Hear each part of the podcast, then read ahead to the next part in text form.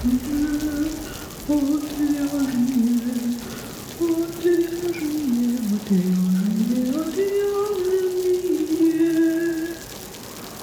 шоу «Отвяжные». Привет! В эфире «Отвяжные» – подкаст о вязании. Этот подкаст является частью проекта «Не без дела» о творческих людях, создающих крутые штуки своими руками. Я Марина. Я Катя. Сегодня мы будем говорить о вязании на вязальных машинах, поэтому Оксану мы выперли и решили поговорить о машинах вдвоем с Катей. Это шоу «Отвяжные». Катю зовут Катя Романенко. Катя вяжет на вязальной машине, делает кучу мастер-классов, а, делает даже курсы. Я же все правильно говорю, да? Угу. Да-да. Катя, расскажи, пожалуйста, подробнее, почему мы можем тебе доверять? А, ну, наверное, прежде всего, э, потому что свой путь я прошла так же, как вот все-все-все начинающие. То есть я не училась там в каких-то специализированных как это называется-то, господи? Школах? А, ну да, в каких-то школах, курсах, э, университетах, колледжах, да, там легкой промышленности. То есть э, мое хобби к которому я отнеслась достаточно серьезно, просто переросло уже в какую-то мою интересную работу. Поэтому я, наверное, а, как никто понимаю все мучения и страдания и трудности, через которые проходят девочки, которые только начинают вязать на вязальной машине. Поэтому я их могу разделить вместе с ними. А ты с какой вязальной машинки начинала? А, первая моя вязальная машина была Brother 881. Это верхняя фонтура. Однажды утром я проснулась и сказала мужу, что давай, хочу машину. Он сказал, а поехали прямо сейчас. Я говорю, а действительно, собственно, что тянуть? Я нашла первое попавшееся объявление на Авито. То есть я даже не изучала, какие бывают машинки. А, то есть, есть ли между ними какая-то разница, там, какая цена, не цена. Ну, я то есть просто нашла, она мне в глаза бросилась на другом конце Москвы. И мы взяли ребенка, ей тогда было, по-моему, около полугода. Вот, э, сели в машину, поехали в Митино, купили эту машину, причем мне ее показали просто, вот она там на полу лежала, и я такая, да, ну ок, и все, и привезли домой. И вот, и там же я начала собирать, разбирать, вообще смотреть, там, работает она или не работает. Но, слава богу, мне повезло, не делайте, как я. Вот, она работала, то есть она была почти полностью комплектная и вся рабочая, даже не ржавая. А ей не пользовались, получается? А, да, там э, машинка была куплена для мамы. Мама этой машинкой не вязала, ну, мама какая-то старенькая была, она на ней не вязала, была, лежала где-то там на хранении, потом мама умерла как бы, и вот машинка, собственно, куда ее девать, ее решили продать. Поэтому она была вполне даже себе ничего. Поняли, что мама уже точно не повяжет. А, да, да. Пора избавляться. Я, кстати, начинала с Невы 5. У меня все было по хардкору. Было жалко денег на что-то большое. Я не очень понимала вообще, как это, как это работает. И я купила Неву 5, типа, за 4-5 тысяч, но у проверенного, не то что у проверенного человека, а у, ну, короче, мужик, который фанат этих советских машин, это не этот самый, господи, не Яковлев? А, я не знаю, не помню, как его зовут, но он из Питера, местный. Ну, соответственно, он занимается их скупкой, да, подготовкой. Угу. И я вот купила, но она была хорошая. Правда, как бы вот эти все нюансы с Невой 5, то, что тебе нужно подложить э, бумажку между нити, нити натяжителем, между ага. тарелочками натяжителя, чтобы натяжение было нормально. А если у тебя бумажка выпадет на другой детали, то другая деталь будет с другой плотностью связана. Это такая милота. Ну, кстати, э, у меня много девчонок, которые начинали с Невы. Э, даже вот в наших бухлишках у нас девчонки, когда мы только-только собирались, вот в 2017 году, у нас у Лены была Нева 5, у Марины была вообще северянка, то есть это даже без нити натяжителя, а с ручной прокладкой нити. Вот. У многих были ЛКшки самые простые. То есть, на самом деле, у нас почти большинство начинало прям вот с таких э, самых простых машинок. Ну, ЛКшки, они миленькие. Мне почему-то нравится их называть алкашки. Да-да-да, я тоже называю либо алкашка, либо балалайка. Балалайка. Угу. Ну, они такие миленькие. Да. Когда первый раз увидела, господи, такая пластмассовая, как игрушечная. Няшечка, да, няшечка, да. А у меня еще, а мне, да, у меня еще э, у подружки такая же, как у меня была ЛК, но вообще вся розовая, то есть у нее даже еще инструменты были розовые. И я ее уговорила сменять мои белые декеры и петлеуловители на ее розовые. Теперь у меня такая беленькая машинка и няшные розовые, совершенно мне не присущие инструменты. Но мне так понравились, я прям не могу. Ничего не могла с собой поделать. Да, иногда я тоже где-то девочка глубоко внутри, но вот так, ладно, я вообще-то хотела, чтобы выпуск был для тех, кто хочет, например, купить машинку, да, или только-только начинает на ней вязать. Давай вообще пару слов, какие машинки бывают, ну, может быть, даже, я не знаю, как тебе удобнее начать, или с фирм самых популярных, или с э, тех штук, которые они умеют? Обычно начинают с классов, да, то есть какие машинки, да, бывают по классам. То есть э, мы идем от пряжи, которую машинка может вязать, там, толстая, тонкая, средняя и так далее. А, то есть, например, толстую пряжу нас вяжут машины третьего класса. То есть у них самые толстые иглы, самое большое расстояние между иглами. Метраж они едят примерно там, ну, от 200 до 90 метров 100 граммов. Так проще ориентироваться, а, да, чем просто толстая. Дальше у нас идет машина четвертого класса. Это такие средненькие. А, у них, соответственно, иглы средние, расстояние между иглами тоже такое достаточно среднее они у нас берут пряжу примерно, ну, где-то от 600 метров в 100 граммах и до 200-250 метров в 100 граммах. Через иглу можно и 200, конечно, на ней связать. Вот, но 250, наверное, оптимально будет. А дальше идет машина пятого класса. Тут уже у нас пряжа средняя и тонкая. А, вяжет она, берет, ну, если при хорошей крутки может взять и 380 метров по нижней границе. 350 я брала рекорд мой. Ну вот 350, да, в зависимости от крутки. Потому что, например... Но это был лен с кашемиром. Э, до, ну, до бесконечности, так, чисто теоретически можно, конечно, и там 4000 метров в одну нить связать, но это будет там тюль или рыболовное полотно, но чисто теоретически можно. Мне тут, короче, передали тоже какую-то пряжу, она была 500 метров в 100 граммах всего лишь, но это была там какая-то жгучая смесь а, ангоры, там еще чего-то, еще что-то, и она была настолько мощная, как шнурочек, что это даже 500 эти метров вязала на 10 плотности, на пятом классе там с великим трудом, поэтому все зависит реально от пряжи. Если сильно крученные 350 метров, то вполне себе. Да, я, кстати, всего лишь на седьмой или восьмой плотности вязала. Вот, вот. А еще машинки разные. Еще, э, скажем так, э, наличие прижимной планки, да, то есть ее новизна тоже влияет. Потому что когда мне только машинку привезли, мне мастер там такую вот прям поролона сделал мне там прям аж вот от души. У меня машина на первое время вообще ей все казалось толстым. Я говорю, позвонила, говорю, Оля, ну что там такая, ну сейчас примнется, нормуль будет. Ну, то есть я ее раскатала, и а вот с самого начала, пока она была прям пышная, она мне иглы настолько прижимала, что ей прям все казалось толстым.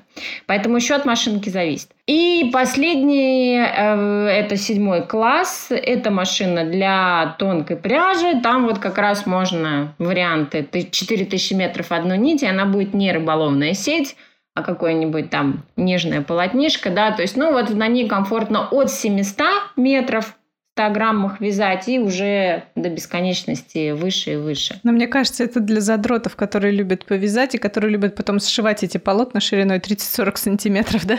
Во-первых, да. Но нет, кстати, не 30-40 сантиметров. Игл у седьмого класса больше, их 256. И, кстати, седьмой Ого. класс... Да, и седьмой класс берут э, пышные дамы как раз-таки для того, чтобы Ого. влазить в игольницу. Потому что, например, если взять тот же какой-нибудь кашемир, средненький в две нити и связать его на всю игольницу, то мы можем получить вполне себе 70-80 метров. А это, извините, на УГ аж 140, а то и 160, если вдруг.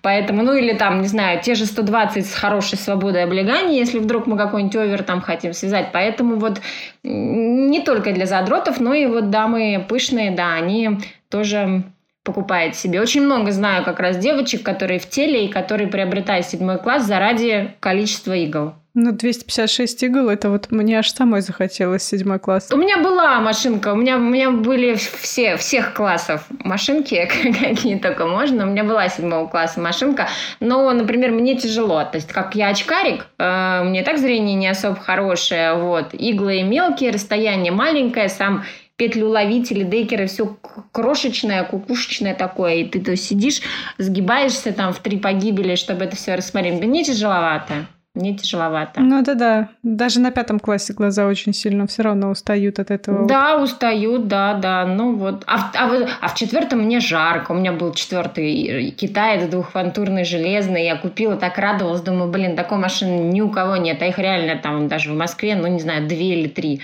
И вот, э, думаю, такая, блин, и связала себе две или три вещи и поняла, что мне жарко. То есть мне просто конкретно в них реально жарко. И я Толстая, да, получается, слишком? Ну, все равно, да. То есть все равно как бы оно получается такое плотнее, естественно, чем на пятом классе. Ну и пряжа-то все равно туда идет плотнее. Поэтому жарко. Да, тогда. А, по-моему, 10 класс это уже промышленные, да, начинаются? Да, это уже идут такие промышленные или полупромышленные машинки, поэтому, ну, как бы дома их держать можно, но сложно. Во-первых, они шумные, во-вторых... Соседи будут не рады. Да, во-вторых, тяжелые еще к тому же, поэтому... А, кстати, а Нева-2 это не второй класс разве? Нева-2 нет. Это пятый класс обычный. А, да, а что-то я попуталась. Это просто с прокладкой, с ручной прокладкой нити. Да, на два, потому что ее второй придумали. По нумерации, да-да-да. Нет, это вот такая же, они как аналогично похожи с северянкой. То есть это ты где поверх игл ниточку накладываешь, жих каретка. Жих самая, кстати, идеальная машина для вязания интарсии. А, да, потому что ты сам проложил вот та вот сразу заранее, где тебе надо. Да, да, да, да. То всё. есть как раз эта машина позволяет вообще идеально вязать интарсию. Многие вязальщицы, кстати, даже не покупают ни инторсионную каретку себе там в машине, да, там не пользуются, если она встроенная, покупает отдельно вторую Неву, где-то там под кроватью хранят, и вот для интарсии достают ее, потому что она реально в этом плане очень удобно. А еще она э, любит э, и хорошо ест всякую жесткую пряжу, допустим, который наш пятый класс железный, ну, то есть uh-huh. там бразеры, сильверы, ну, допустим, не очень любит есть, и она, опять же, хорошо с ней справляется. Слушай, я вот не понимаю, есть машинки, да, с ручной прокладкой нити. А как там плотность поддерживается нормальной? А у нее там с, у машинки, у этих машин, у них есть по бокам тоже такие типа нити направителей. То есть можно поначалу, когда mm-hmm. ты только учишься, ну то есть вот у нас есть тарелочки на mm-hmm. нитедержателе, там такие же тарелочки, только они по бокам mm-hmm. сделаны в самой машинке. То есть вот э, заводится ниточка в эти нитедержатели, но когда э, мастерица уже поднатореет, то есть она на самом деле это натяжение спокойно и свободно рукой делает. То mm-hmm. есть я сколько не видела девчонок, которые вот работали на этих машинках, э, никто этими тарелочками по бокам не пользовался. То есть они просто накладывают нить и сами вжих накладывают вжих. То есть как-то, видимо, это уже на каком-то таком вот опытном уровне происходит. Ну да, это все равно приходит, это уже ты как бы просто держишь, и у тебя рука, ты не понимаешь, как она это делает, но она уже все, все знает сама. Абсолютно. А так там же тоже то, тот же самый регулятор плотности есть, э, да, то есть... Мне больше бы... непонятно, ну нить же, получается, лежит на иголках, и ей нужно как-то нужное количество для петли взять, и при этом, чтобы нигде не зацепилась в конце, чтобы она там... Ну там, я так понимаю, что там само устройство каретки другое, то есть mm. там просто полностью железные клини, которые держат. То есть у нас там как бы всякие щеточки, mm-hmm. да, вот эти вот там толкатели, а там прям просто, если ее повернуть, ну, в ней нет ничего особо, там только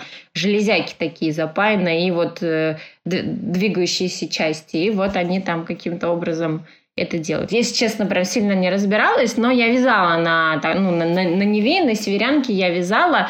Э, опыт интересный, ничего не могу сказать. Но к ней действительно надо приноровиться, потому что я знаю девчонок, которые на ней вяжут э, практически так же быстро, как там мы на своей. То есть реально прям жух, жух, жух какой-то высшая степень мастерства, на мой взгляд. Я когда после Невы пересела на Brother, я как бы просто... Зачем вот это вот все было? Для опыта.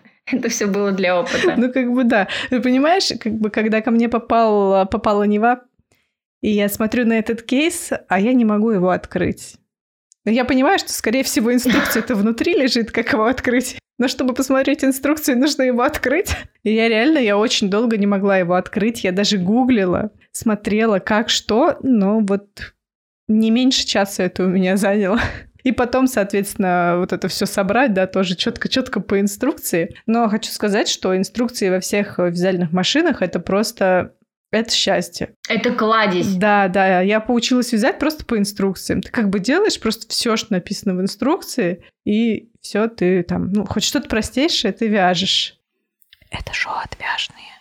Ну вот э, я, такой себе предприниматель, потому что мне, например, когда... То есть раньше, допустим, я брала частные уроки, то есть прям совсем новичков, которые только купили, а потом думаю, господи, люди платят деньги за какую-то фигню. То есть ты на самом деле, вот ты машину поставил, инструкцию открыл, и там ведь да. все написано. Как нить вдевать, э, какую пряжу она ест, как набрать первый ряд, как связать, как сделать убавки декером, как закрыть петлю ловителем. И я уже просто стала отсылать людей и говорю, слушайте, come on, вы реально как бы, ну, не тратите на это деньги. Возьмите вашу инструкцию, вам нужно посидеть ровно вот, ну, пару часиков, почитать и прям вот делать то, что вы читаете, да, да переносить да. с картинки на вашу машину, и все, и все получится. После того, как вы базовые навыки освоили, вы уже можете там нырять в пучину каких-то курсов, мастер-классов и понравившихся вещей, но самую базу ну, говорю, даже не надо на это деньги тратить. Вы можете сделать это сами, абсолютно точно. Ну, единственное, что, конечно, не все воспринимают, может быть, текстом. Ну, и, конечно, там где-то суховато написано, может быть, где-то не очень э, сложно для понимания. Вот, но если воспринимается текст нормально, то просто как бы берешь инструкцию ну, да, и все, да. и все, ты вязальный мастер. Так точно. Давай дальше, что у нас еще есть в машинках, какие они бывают. Так, мы разобрали по классам, да. Дальше у нас идут, э, наверное, фирмы-производители. Э, ну вот мы уже говорили о советских, не буду их делить там на русских, не русских, советских. Это всякие там Нева Украинка, Северянка, Ладога, Каскад, что-то там, Буковинка. Ну, то есть это вот э, всяко разно то, что было в, нашем проме в Советском Союзе. А по поводу покупать, не покупать, ну, тут как бы такое. То есть можно, можно, конечно, купить, но э, машина должна быть действительно в хорошем состоянии. То есть она и так-то не особо, а если еще и в плохом состоянии, то это будет все время ад и мучения. Вот. Ну и, и, кстати, функционал, как многие говорят, функционал у нее абсолютно такой же, как у той же ЛКшки со знанием и умением и руками на ней можно сделать абсолютно все, а вот вопрос именно качества, комфорта и удобства остается, конечно, открытым, да, но и бюджета. То есть если, конечно, вы не знаете и вообще не понимаете, там, надо оно или не надо, возможно, стоит там купить, посмотреть. А с другой стороны, я всегда за то, чтобы доехать в какое-нибудь место, там, я не знаю, сейчас практически во всех рукодельных магазинах это точно есть, хотя бы одна стоит.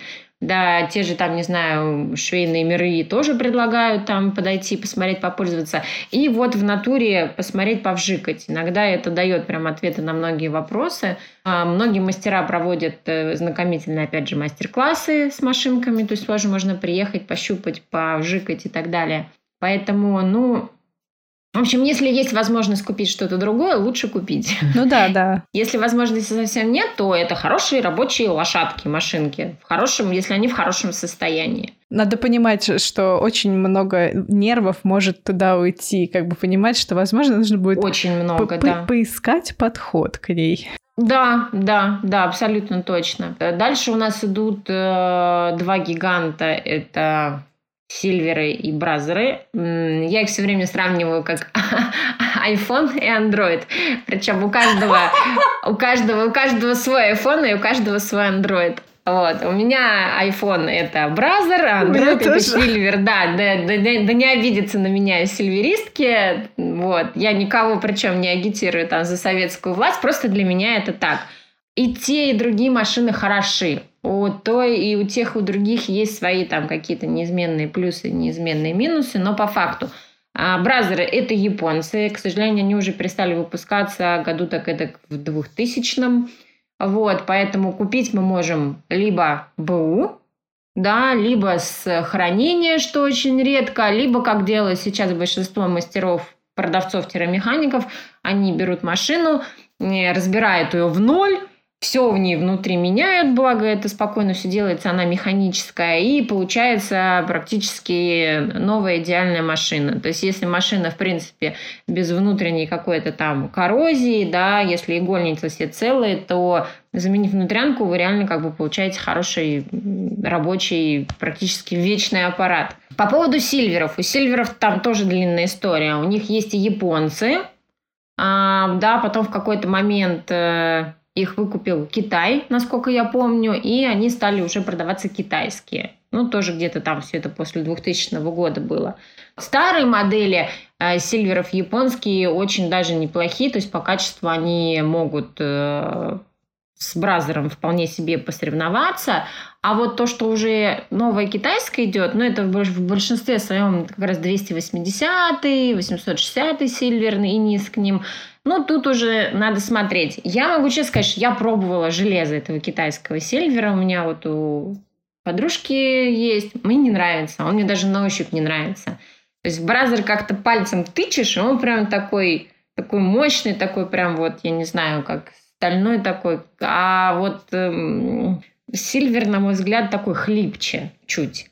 Ну, это, опять же, мое личное субъективное мнение. Я, опять же, никого не агитирую. А какие еще есть отличия коренные? Например, у Бразера идет в комплекте ажурная каретка. Всегда каждой модели практически. Мм, У Silver а так? ажурную каретку да, для сложных ажуров надо покупать отдельно. И стоит она, увы, как крыло самолета. То есть, купив машину, вам нужно к ней будет, если вы захотите вязать ажуры, купить еще эту каретку как приблуду. И стоит она действительно как бы, ну, очень приличных денег. Можно еще одну лукашку за эти деньги купить. Э, по поводу каких-то допов, то есть всякие лекальники и прочее, что у Silver а, что у Brother а есть э, и стройные, есть и навесные.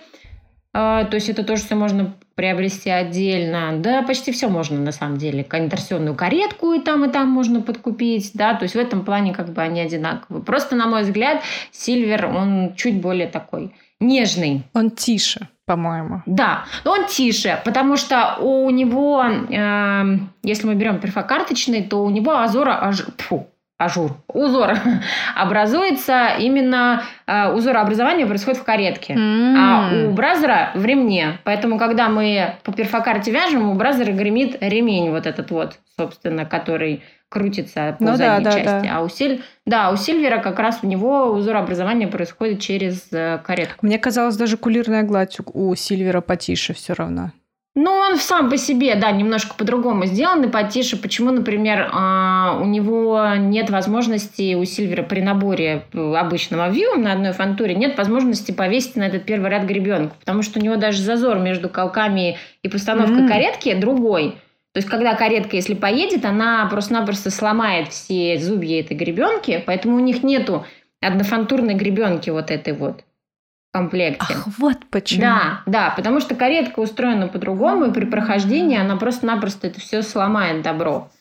То есть у них обычно они либо набирают через э, щетки вивинга, то есть провязывают несколько рядов с щетками вивинга, либо делают набор однофантурный, но через двухфантурную гребенку.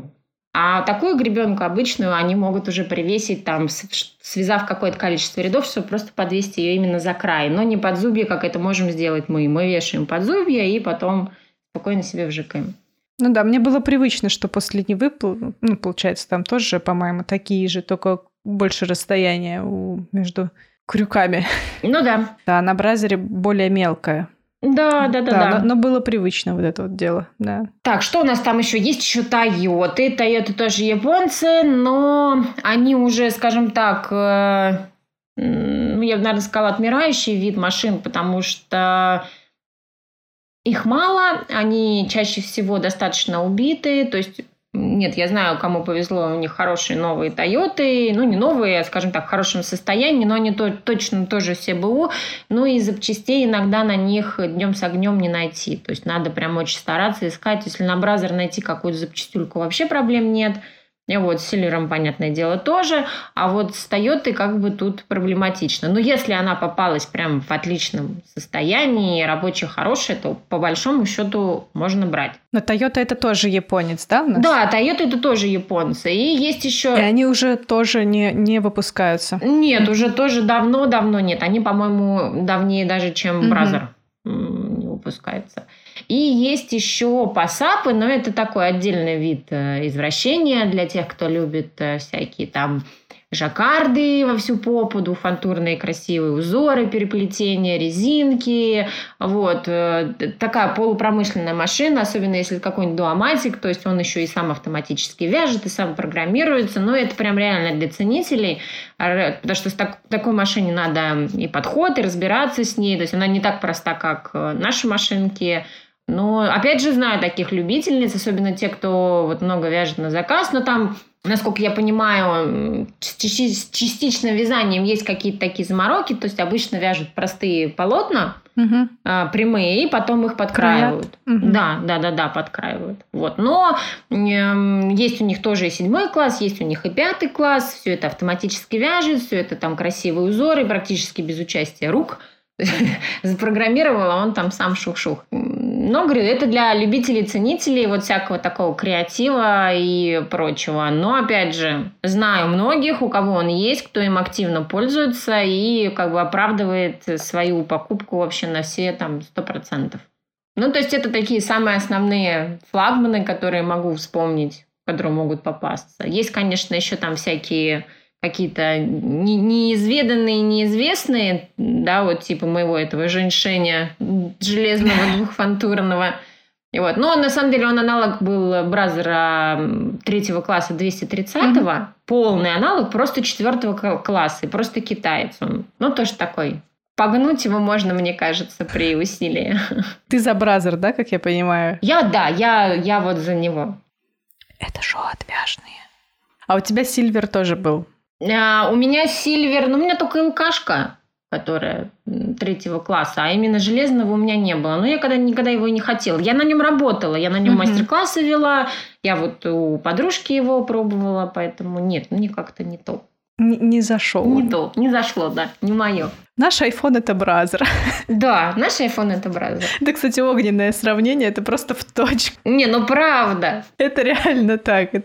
Причем сейчас, скажем так, флагманы и у айфона, и у э, Samsung, они достаточно в цене друг с другом, поэтому вот, мне кажется, максимально. Это но хотя, вообще... Ну да, но хотя бразеры, на самом деле, если грамотно и хорошо поискать, то можно найти дешевле, чем тот же Silver из магазина. И есть еще одно, кстати, очень важный, ну, это на лично мой взгляд, очень важный нюанс.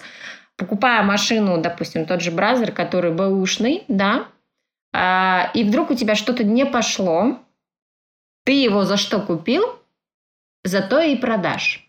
А если курс доллара еще и повысился, то продашь дороже, чем ты его купил. Это да. А с машинкой, которую ты купил из магазина, тебе все равно придется скинуть цену на нее, потому что человек пойдет и в магазине купит по гарантии за такую же цену, чем машина, которая у тебя уже была, и фиг знает, что ты там с ней делал и почему ты ее продаешь, по большому счету. Потому что, например, все мои машины, э, я их продавала за ту же цену, за какую покупала. Нет, на одной даже нажилась, потому что курс доллара тогда реально маханул, и я, по-моему, то ли две, то ли три тысячи заработала прям. Мне кажется, за те пару лет, что владела ей как бы эти две-три тысячи, все равно, что их не было. Да, да, не, но все равно так забавно. Чего у нас еще умеют машинки? Так, а по функционалу.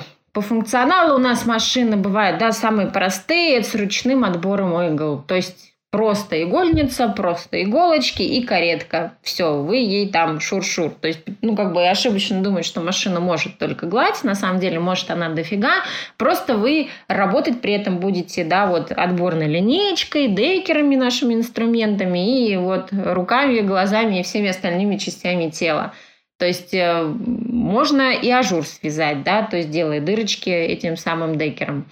Можно узоры, выдвигая иглы там в определенное положение, да, чередуя их в разных рядах туда-сюда. а, включая там рычаги частичного вязания, которые будут давать нам накиды, или включая холостой ход, который будет нам давать там протяжки. Мы опять же можем там и пресс изобразить, и slip изобразить, но это для истинных ценителей. Хотя вот, как я повторюсь, на Неве я реально видела эти шедевры. Целое там какое-то изделие, которое было декировано вручную, причем не просто там колосок по переду, а прям вот все оно было в дырку. Я как представлю, сколько это делалось, и как, как, как это вообще на глаза, эм, какое дав, давление было. Сейчас я расскажу историю про Ниву давай, 5. Давай, Одно из первых изделий, которое я решила связать на Неве, это была ажурная шаль. Это уже как бы, да, успех. Еще она была из бамбука. Ну, я тогда, ну, там не, не чистый бамбук, но какая-то пряжа, где больше всего бамбука. И не было схемы на эту шаль для, ну, машинной схемы. Соответственно, я на Ravelry нашла шаль, перевела эту схему для машины и начала вязать. Естественно, вся шаль у меня туда не помещалась, поэтому я вязала по половине, думаю, ну что, посерединке сошью, что мне. И вот я связала одну штуку, и там было 8 рядов платочной вязки. И ты переодевала каждый, каждую петельку? Да. В этот момент это уже занимало практически всю игольницу. Это меня не остановило. Я все равно переодевала. Связала одну половинку, связала вторую половинку. И вот случилась эта фигня с выпавшей бумажечкой, которая меня научила.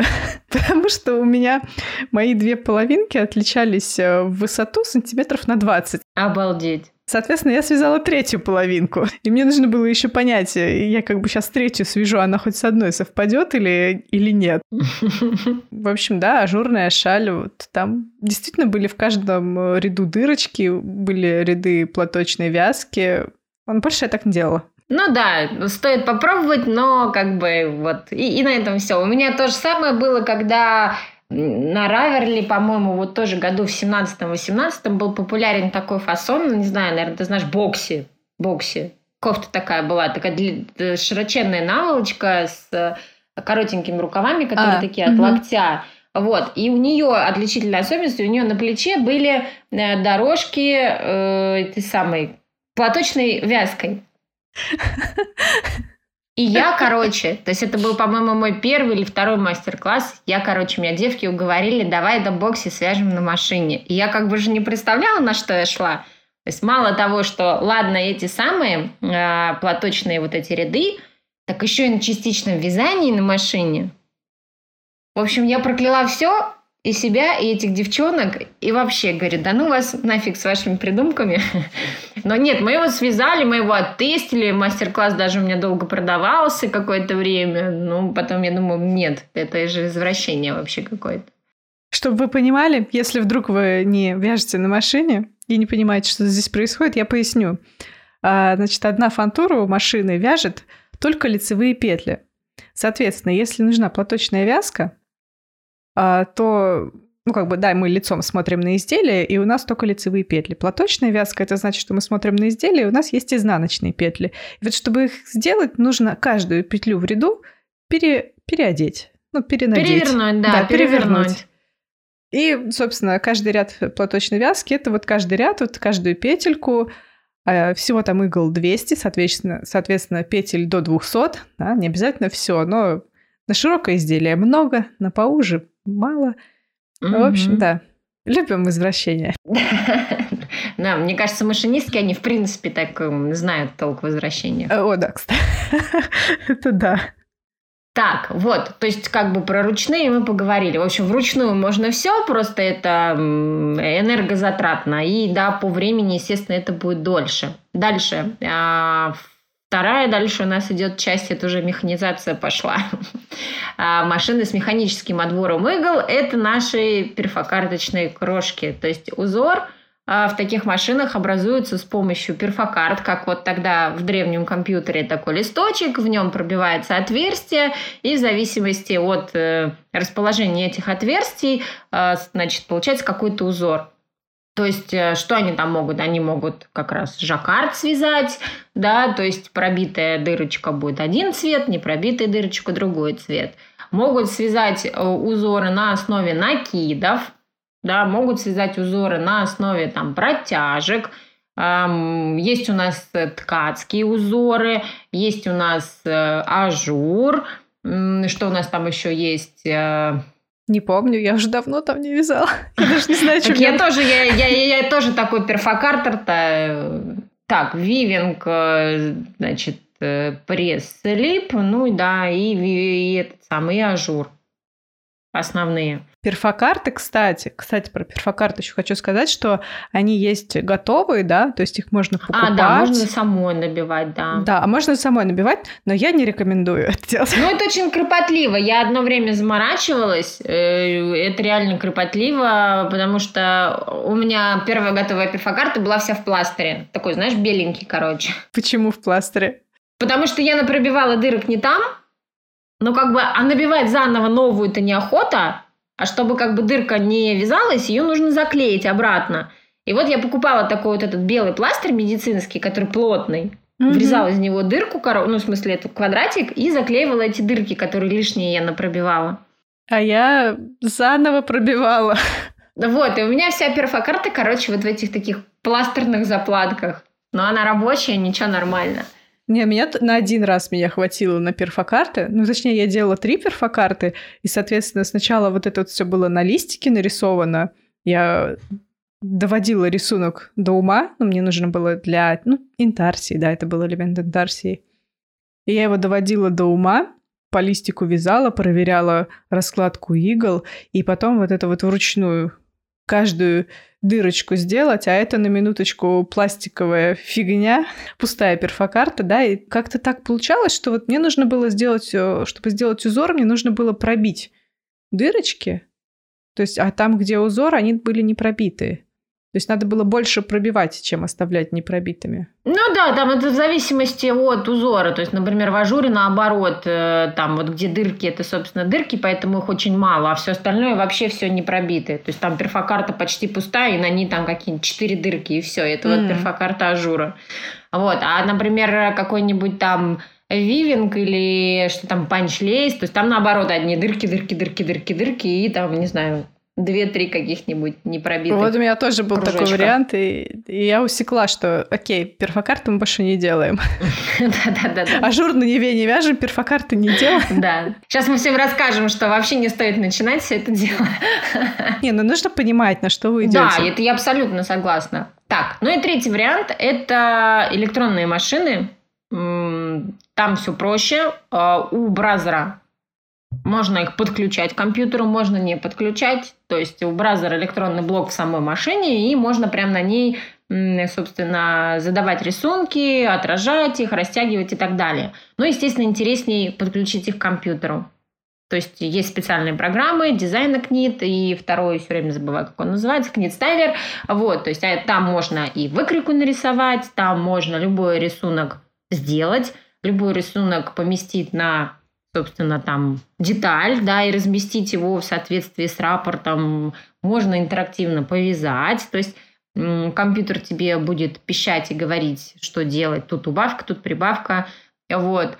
А, в общем, безграничные там, по большому счету, возможности. У Сильвера машину надо подключать для вязания любых узоров. Ну вот 860 компу сразу.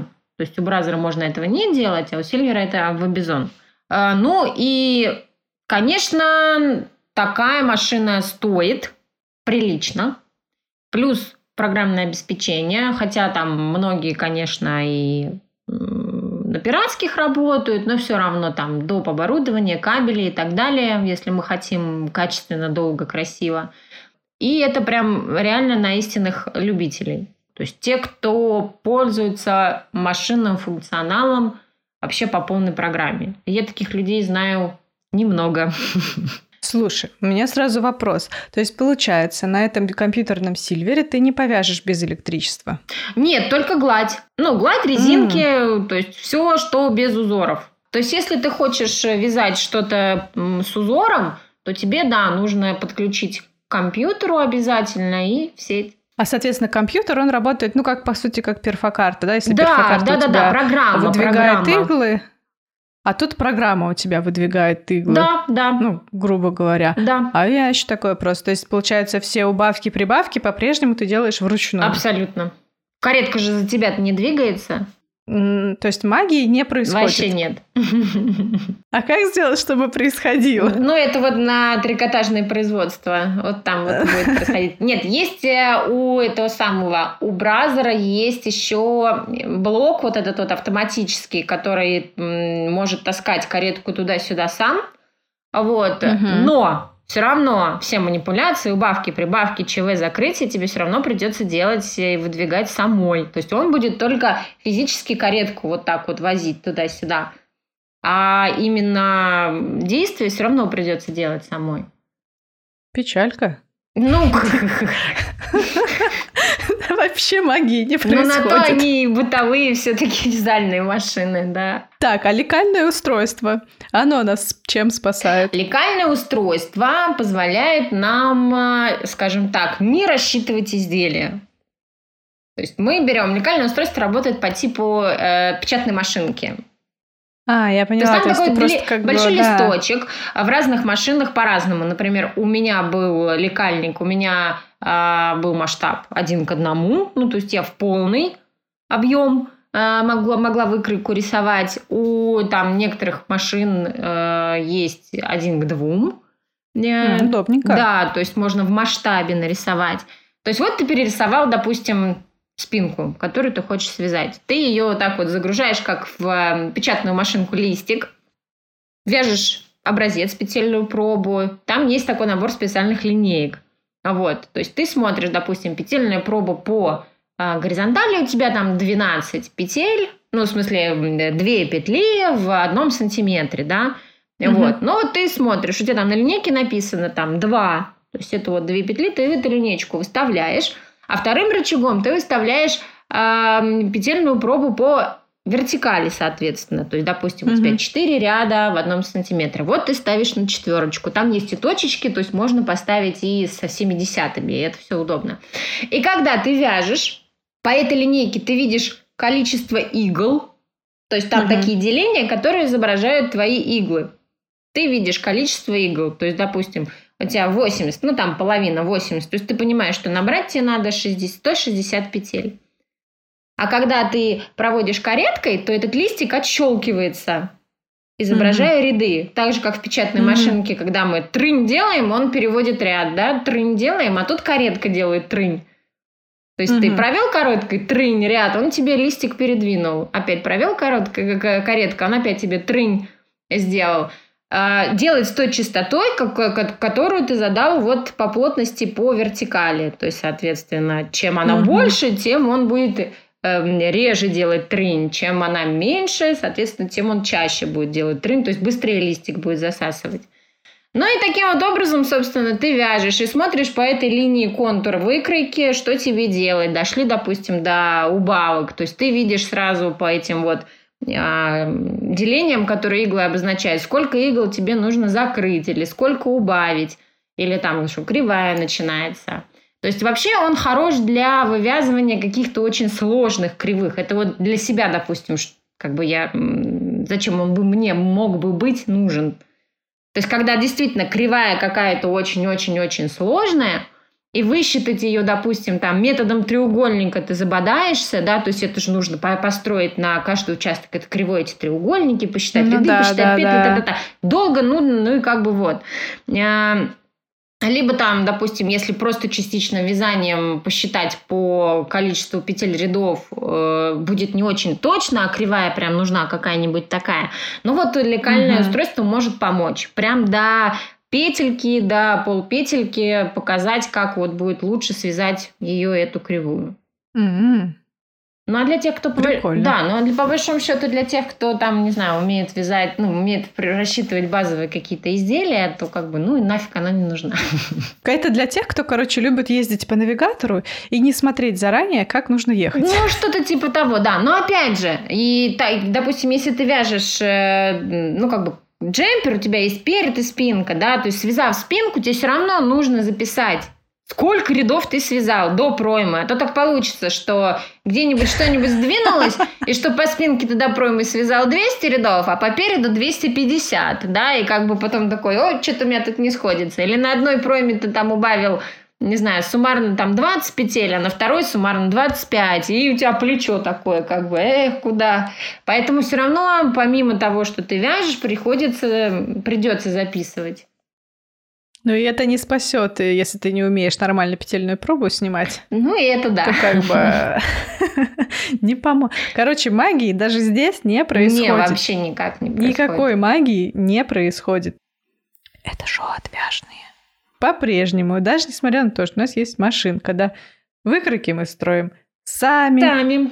Петли мы рассчитываем сами. Я так... А, я правильно, кстати, понимаю, что у нас э, перфокарточная машинка, компьютерная, они облегчают именно выставление игл для узора. Да, да. То есть, если ты вяжешь гладь, нафиг они тебе не нужны. Да, это вот к следующему вопросу, как бы мы подходим, да, то есть, а что же выбрать? Да, да, сейчас, сейчас я, сейчас мы перейдем, я резюмирую немножко. Хорошо. То есть, получается, если вяжешь гладь, как бы, то, естественно, узор тебе нафиг не нужны, перфокарты тебе не нужны, компьютер тебе не нужен. Так и да. есть. Ну, я, да. я уже забыла, когда я последний раз перфокартами пользовалась. Аналогично.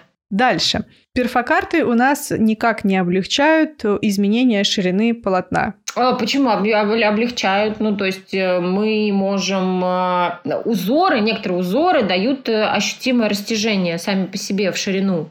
Ну, то есть, например, угу. если ты будешь вязать узоры с накидом, они по образцу будут шире, чем узор, ну, как бы, чем если просто гладью.